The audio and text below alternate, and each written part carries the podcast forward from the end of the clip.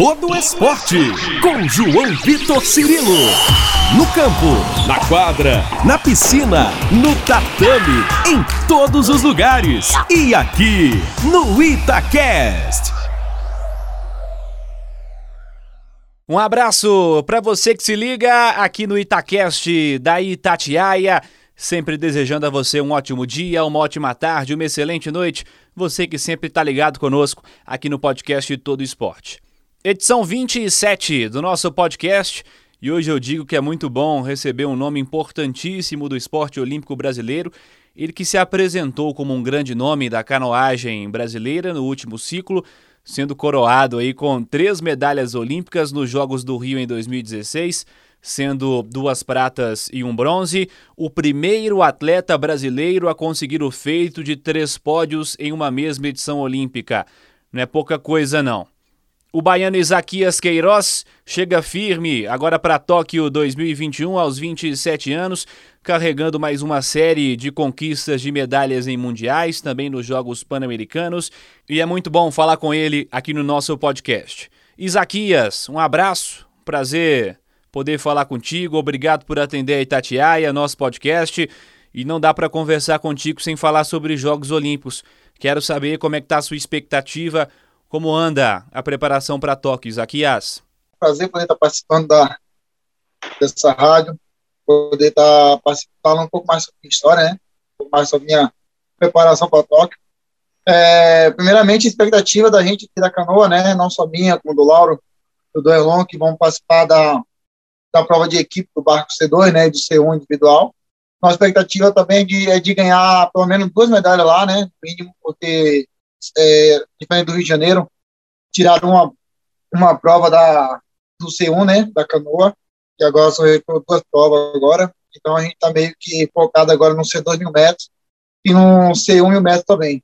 É, acho que o nosso objetivo lá é ganhar essas duas medalhas e representar bem o Brasil, poder honrar o sonho que o Jesus tinha, né, que é o nosso treinador que faleceu em 2018, de ganhar três medalhas olímpicas, a décima medalha olímpica dele, e assim, com, assim né, com as consequências, ganhar a minha quinta medalha também em Jogos Olímpicos, e a primeira medalha do, do Lauro, né, também na, na Olimpíadas. Um ano difícil para todos os atletas, né? E como foi para você? No que, que esse adiamento aí dos jogos afetou seu planejamento? No que, que te prejudicou? Ou você conviveu bem com isso? Bom, é, atrapalhar, atrapalhou mais na, em relação aos nossos sonhos, né? Que era ganhar a, as medalhas olímpicas, até porque colocando mais um ano no calendário, acaba isso pode atrapalhar um pouco mais o nosso foco de talvez na próxima Olimpíada, de Paris, né? É, mas a gente acabou se virando bem aqui, deu para se adaptar em relação a, a lockdown, todas essas coisas de fechar comércio, de não poder ir em casa. É, então, isso que acabou atrapalhando mais. Só que, em relação àquela Lagoa Santa, onde a gente está morando, não preferiu muito, porque a gente já vivia meio que isolado. No máximo era casa, treino, treino, casa. Família aqui, agora que está minha esposa e meu filho, né, lá no Sebastião, aqui morando comigo, mas não tem como, não tem como a gente ir para shopping, é, restaurante, vazio, ou passeio mesmo na hora da lagoa, até pela parte do cansaço, né? E o meu treinamento é muito intenso, isso pode, isso acaba pesando muito, né, na parte de, de, de convivência, né? A gente acaba tendo que descansar, dormir para poder conseguir chegar bem na, no dia seguinte ou até na semana que vem, né? Assim, um exemplo, quando tem na semana, para chegar bem para o treinamento, porque o foco é render cada dia mais, melhorar cada dia mais no treinamento para poder chegar na hora do, da competição e não ter nenhum erro, né, nenhuma dificuldade na competição e poder ter sempre os melhores resultados. Você consegue fazer um comparativo entre o Isaquias que chegou para fazer história na Rio 2016 e o que se apresenta agora para Tóquio? O que mudou nesse período? Quais as principais diferenças no atleta que vai disputar mais uma edição dos Jogos, agora com o inevitável peso das medalhas olímpicas já conquistadas? Cara, é, em relação a peso, pressão, assim, vamos dizer, eu acho que eu acredito que não. Eu sempre apostei primeiramente no meu trabalho, né? É, sempre que eu for para uma competição, eu vou sabendo dos meus resultados, sabendo, quer dizer, sabendo do, do meu resultado na água, né, da consequência do treinamento, sempre que eu souber que eu não vou ir bem em relação ao treinamento que eu fiz, nunca vou chegar na, na mídia e falar que eu vou ir bem lá, porque eu sei que eu estaria mentindo. É para as pessoas que, que, que, acreditam no meu, no meu trabalho. É, e mudar, assim, em relação ao que mudou do Rio para Tóquio, não muita coisa, né? Tirando a idade, né? Que agora eu tô quatro anos mais velho do Rio de Janeiro, é, da altura do Rio. Mas em relação a, outra, a qualquer outra coisa, não. É, a gente manteve o foco, mesma, mesma vontade, mesma garra que a gente tinha no Rio de Janeiro, a gente está indo para Tóquio. A diferença, visivelmente, é em relação à pandemia, né, que mudou tudo mais um ano, mas já, a gente já está começando a fazer um trabalho mais preparativo na água, então isso acaba, a gente acaba podendo ver, tirando um pouco mais ali a, a dúvida de como estaria, né, em relação para Tóquio, mas eu acho que eu tô, que eu tô bem, tô bem preparado. Ainda não estou preparado para dizer, mas estou seguindo no caminho certo. O treinamento está bem, está evoluindo bastante, está muito bem. Então a gente, eu espero que eu possa chegar lá em Tóquio já no, no meu auge, né? E poder bem representar bem o Brasil e a Bahia. Ainda um pouco dentro disso, como você observa o favoritismo para Tóquio, seus principais oponentes nas provas que vai disputar, e você, naturalmente, como um campeão mundial e medalhista olímpico, como encara esse peso do favoritismo? Com certeza. É, na verdade, o, alvo principal lá vai ser eu, né? Os outros adversários. Ele sabe que eu cheguei bem para o Rio de Janeiro, a gente faz um trabalho incrível, a gente faz um trabalho bem focado para a questão principal. Mas o meu foco, na verdade, meu, meu, a minha visão não vai ser nenhum adversário, vai ser sim a, a linha de chegada, né? O meu foco vai ser a linha de chegada, de poder chegar o mais rápido possível, fazer uma boa saída e tentar executar o máximo do meu treinamento, do que eu fiz ao longo do ano, né, ao longo dos quatro anos de trabalho, naquele momento, né, então eu tenho que ficar bem focado na minha prova, no meu, no meu objetivo e bem, lógico que eu não posso descartar nenhum adversário, como Martin Fuxa, o Sebastian Brendel, o francês, o Adrian e o Thomas, o Thomas Kratson, é o polonês, né, então ele vai, eles vão estar bem focados, né, somente os mais novos, ou alguns que não têm medalha olímpica, de tentar ganhar a primeira medalha, e eu vou ter o, a obrigação de frustrar essa, esses sonhos dele, né, de ganhar a medalha de ouro. Eu vou ter que ganhar essa medalha de ouro para mim, realmente é a, é a que falta no meu, no meu currículo, na minha carreira, uma medalha de ouro olímpica, mas eu não estou indo lá para brigar por uma medalha de ouro, eu estou treinando o máximo, dando o máximo de treinamento, dedicando cada dia mais para ir lá e brigar por duas medalhas de ouro, e assim poder ajudar o Brasil no, no quadro de medalha. Isaquias, fala um pouco pra gente sobre seu parceiro na canoagem, o Erlon Souza. Como é que é trabalhar com ele? Como é que é a relação de vocês? É, o Erlon tem uma, uma, parceria muito forte, né? A gente já vem treinando já uh, junto, né? Vamos dizer assim, né? Desde 2009 na seleção em, lá em, em São Vicente. É, e até hoje a gente tá, tá, mora, junto, mais ou menos. Né? Agora a gente treina junto. Agora eu estou morando na casa, ele está morando na casa com a família dele mas na água a gente sempre se deu bem, nunca teve nenhum problema. Lógico que às vezes tem aquela, aquela confusãozinha ali de uma remada errada, de outra remada errada, às vezes um perde no treinamento, e aí o outro fica meio chateado, mas nada que, que chegou a atrapalhar a nossa relação, a nossa amizade. É, a gente está treinando bem, a gente para o Mundial de 2019, a gente treinou pouco, não conseguiu fazer uns, uns ótimos treinamentos, né?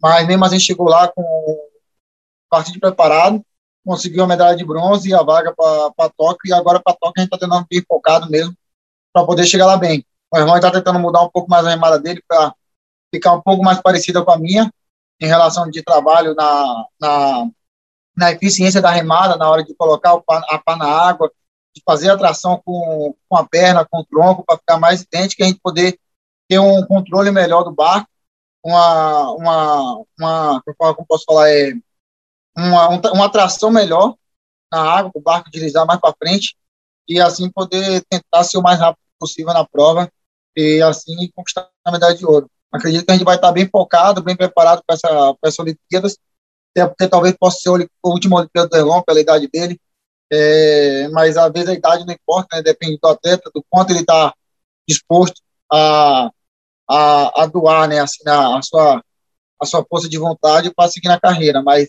foco mesmo vai ser agora em, em Tóquio, e depois aí a gente vê o que vai acontecer. Com certeza Paris dá para a gente ir, né? Paris está logo ali, tá, por acabar Tóquio, Então a gente vai tá, vai ter um tempo de descanso aí para se pensar e se preparar para Paris também, mas o foco agora é Tóquio, sem dúvida Isaquias, quero falar contigo sobre treinamento. Você tinha como comandante do trabalho o Jesus Morlan, que infelizmente perdeu a batalha para o câncer em 2018. Tem trabalhado desde então com Lauro de Souza, que era assistente se torna o técnico principal. O que dizer sobre esses dois trabalhos? Semelhanças e diferenças, o peso do Jesus na sua história e também como tem sido nesse sentido para você os últimos anos? Cara, é, trabalhar com, com o Lauro e com o Jesus são bem diferentes, né? Apesar que com o Lauro, já, eu, já, eu já conheço o Lauro faz muitos anos, já mesmo, desde, desde a minha infância, em 2007, quando foi o brasileiro em Cascavel, onde ele, ele treinava lá, ele deu todo o auxílio lá, me ajudou nessa parte, que era muito novo lá. E depois a gente acabou tendo uma, uma, uma, uma proximidade maior, né? Em 2013, quando Jesus chegou no Brasil, ele foi quem auxiliou Jesus em relação à a, a, a, rotina no Brasil, de apresentar ele as coisas, né, é, é para ele se sentir mais é, em casa possível. E 2013, ali, 2013, 2014, o Lauro era o auxiliar de Jesus e a maioria das vezes o Lauro estava comigo na água, né? Mas o Jesus que passava, fazia todo o treinamento, e às vezes o Jesus ia com ele na lancha para ver como é que eu estava. Então, eu e o Lauro, a gente já, já, já se conhece há muito tempo, a gente tem uma ligação muito, muito forte. É, confio muito nele, no, no, no trabalho que está desenvolvendo, que Jesus ensinou a ele. É, no Mundial a gente foi muito bem, mesmo algumas pessoas tendo dúvida da capacidade dele de controlar, de, de, de manter o, o, nosso foco, a nossa, a, os nossos resultados na, na canoagem, né? E a gente ganhou medalha de ouro, ganhou medalha minha de ouro no 100 mil metros. E, e assim ele pode demonstrar que ele aprendeu muito com Jesus, né? E só do Lauro ter aprendido muito com ele, isso já mostra que, ele, que Jesus era um, um grande treinador, não só para atleta, mas sim para a formação de, de, de, outros profissionais na, na área, né? E o Jesus não tem, cara, não tem muito é, coisa assim, né, para falar do Jesus, que com palavra não tem como explicar, né? Porque ele só quem viveu com ele, só quem estava ali no dia a dia com ele, é, entende o, o, o, ser humano que ele era, entendeu? Algumas pessoas que eram de fora não entendiam porque é, o Jesus ele nunca foi essa pessoa de brincar, de dar brecha, dessas coisas assim, porque ele sempre foi um cara trabalhador, sempre foi um cara que se dedicou ao trabalho, sempre é, se dedicando ao máximo ao, ao, planejamento. Então, isso foi uma coisa que mostrou para a gente como é esse treinador. E sem falar disso, com a gente, né, na seleção, ele sempre foi mais aberto, mais divertido, brincava bastante. Nos últimos, nos últimos anos, ele sempre se abriu mais para a gente, acabou a gente morando junto na mesma casa. Isso mostrou para a gente o, o, ser humano que ele era, fora da, da sua área de trabalho, né? Então a gente acabou é, criando um vínculo muito grande com ele e criando não a perca dele com uma coisa muito muito impactante para a gente da canoa, né? É, sim, para a gente foi impactante, é, quer dizer, sim para a modalidade foi impactante, mas para a gente que estava convivendo com ele todo dia ali, né? Então para a gente foi bem é, complicado essa parte de poder perder uma pessoa que nos ensinou dentro e fora do, da água, né, acabou nos transformando em, em atletas melhores e ser humano melhor também, né, então isso foi uma coisa bem especial, não só para mim, como para o Erlon, como para o Nivalter também, para o Lauro, que acabou aprendendo muito, e até o Lauro fala até hoje, que ele, o que ele entendia que era treinamento, que era treinador, ele, ele falava que não sabia de nada, e achava que entendia, e hoje com Jesus, com Jesus que ensinou a ele tudo ele, ele, descobriu que, que o método de treinamento, o método de ganhar medalha é, é esse que Jesus tinha e não, não, tem outro, entendeu? E isso a gente mostra na, no nosso campeonato e na, na circunstância Olimpíada que a gente está indo. Legal, Isaquias, relato importante. Depois disso, eu quero te perguntar sobre o futuro da canoagem no Brasil. Observa bons nomes que possam ser trabalhados aí para o surgimento também entre os favoritos em competições pelo país no futuro. Como se enxerga a base, a categoria de base no Brasil? Primeiramente, a base está sendo bem preparada, né? O Lauro, ele, ele conversou com a Confederação, com o João Tomazini, quando estava quando tava conosco ainda na, na, na época, né? Em, provavelmente, eu acho que a seleção de base começou no final de 2019, por aí. É, o Lauro insistiu bastante por questão de ter uma base da canoa é, feminina, né? E masculina também, até porque quando eu aposentar o remo, né, botar o remo na, na partideira ali, tem alguém, tem que ter alguém para me substituir, não sou eu como Erlon. Então, na hora ele, ele conseguiu fazer isso junto com a parceria com a Confederação, João Tomazini, conseguiu montar uma base em, em Capitório. É, então, foi muito, muito importante isso para a canoagem, para a canoa.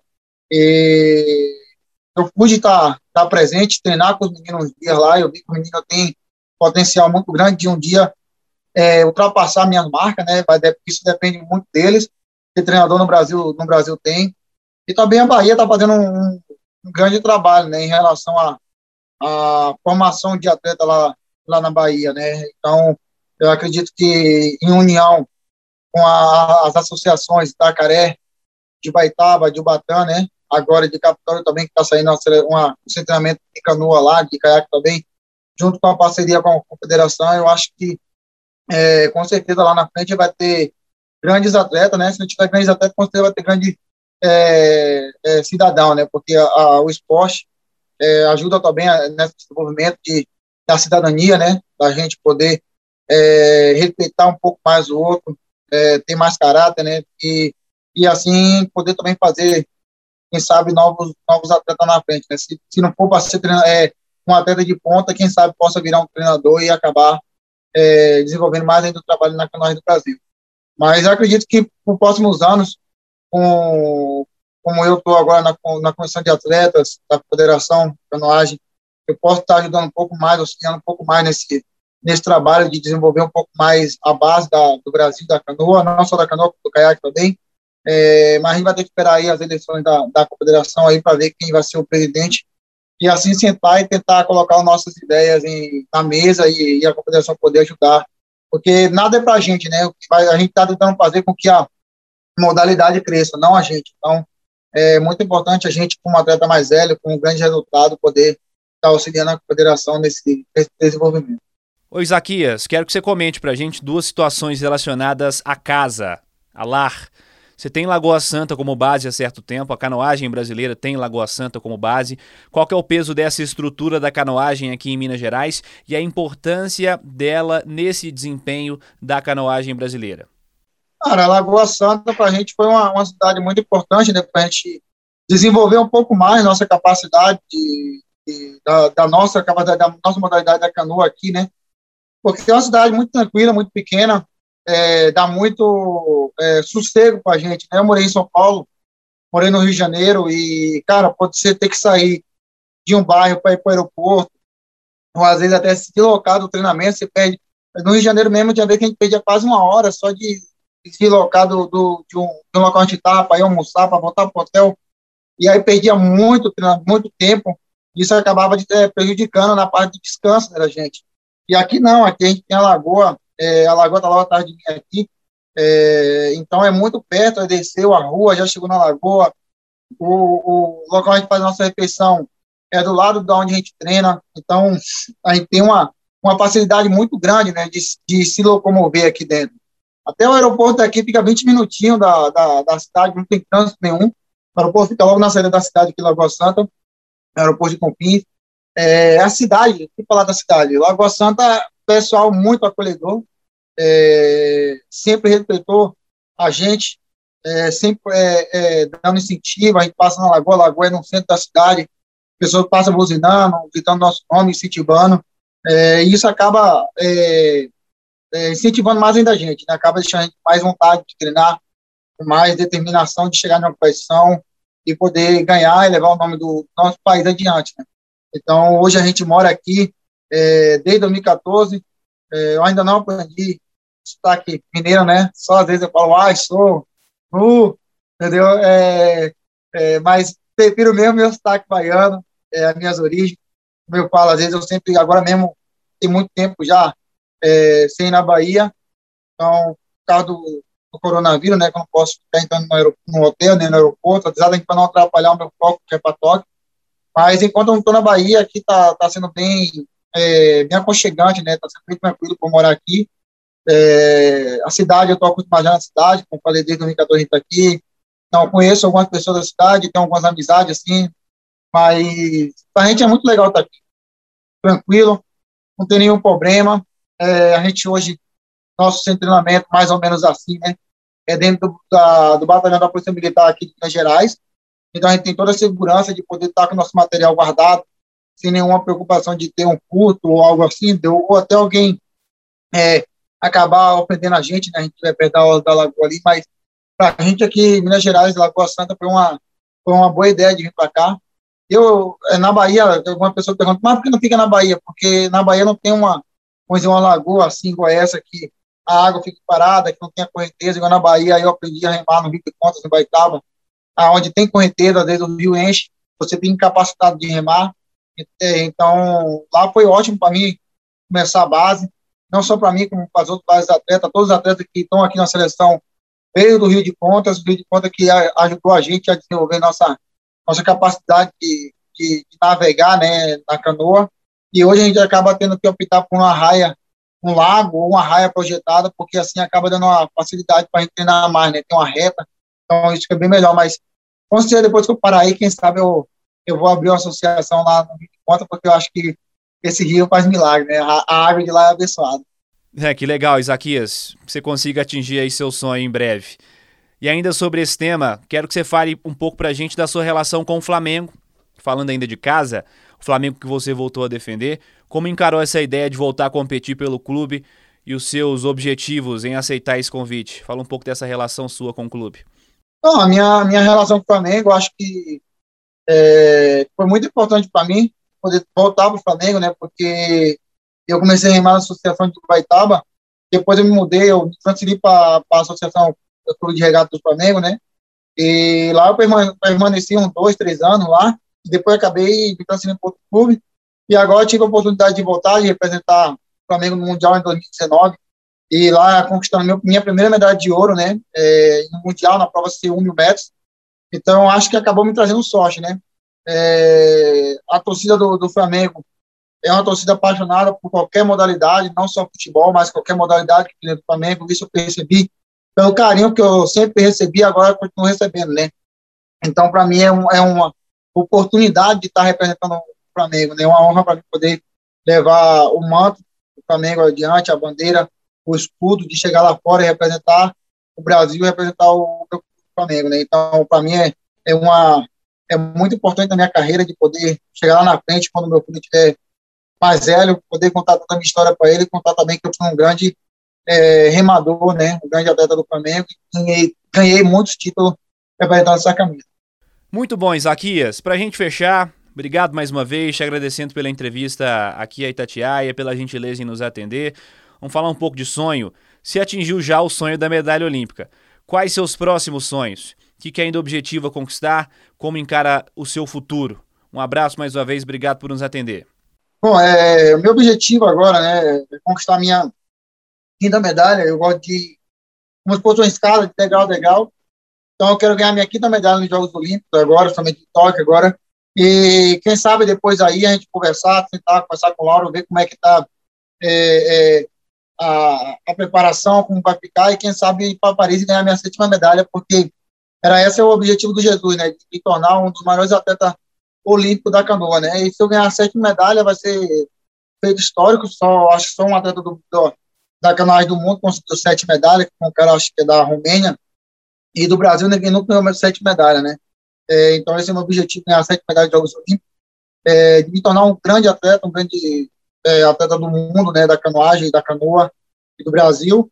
E depois meu, meu objetivo vai ser é, depois aí virar um treinador, abrir um clube lá na Bahia e meu sonho também é ser treinador internacional, né? Quem sabe poder treinar no Brasil, depois ganhar mais conhecimento, mais preparação lá fora. Queria agradecer a vocês pela, pela oportunidade de estar apresentando um pouco mais a minha, a, a minha preparação para Tóquio, né? De poder estar mostrando um pouco mais do que eu estou fazendo na, na canoagem. Espero que eu possa chegar lá, ter um grande resultado, ganhar as duas medalhas e poder voltar ao Brasil. Quem sabe a gente poder bater esse papo de novo e poder é, contar um pouco mais da história, como é que foi lá. Então, muito obrigado a vocês, um grande abraço, espero que a gente possa se ver em breve.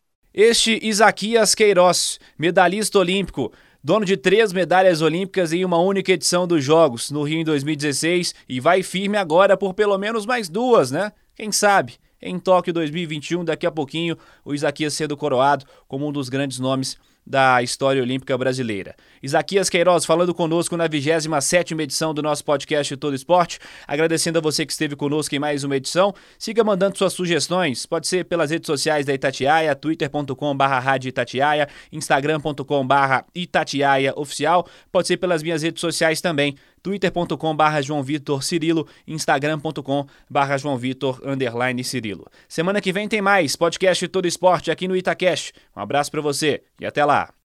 Você ouviu Todo Esporte com João Vitor Cirilo, seu esporte preferido passado a limpo.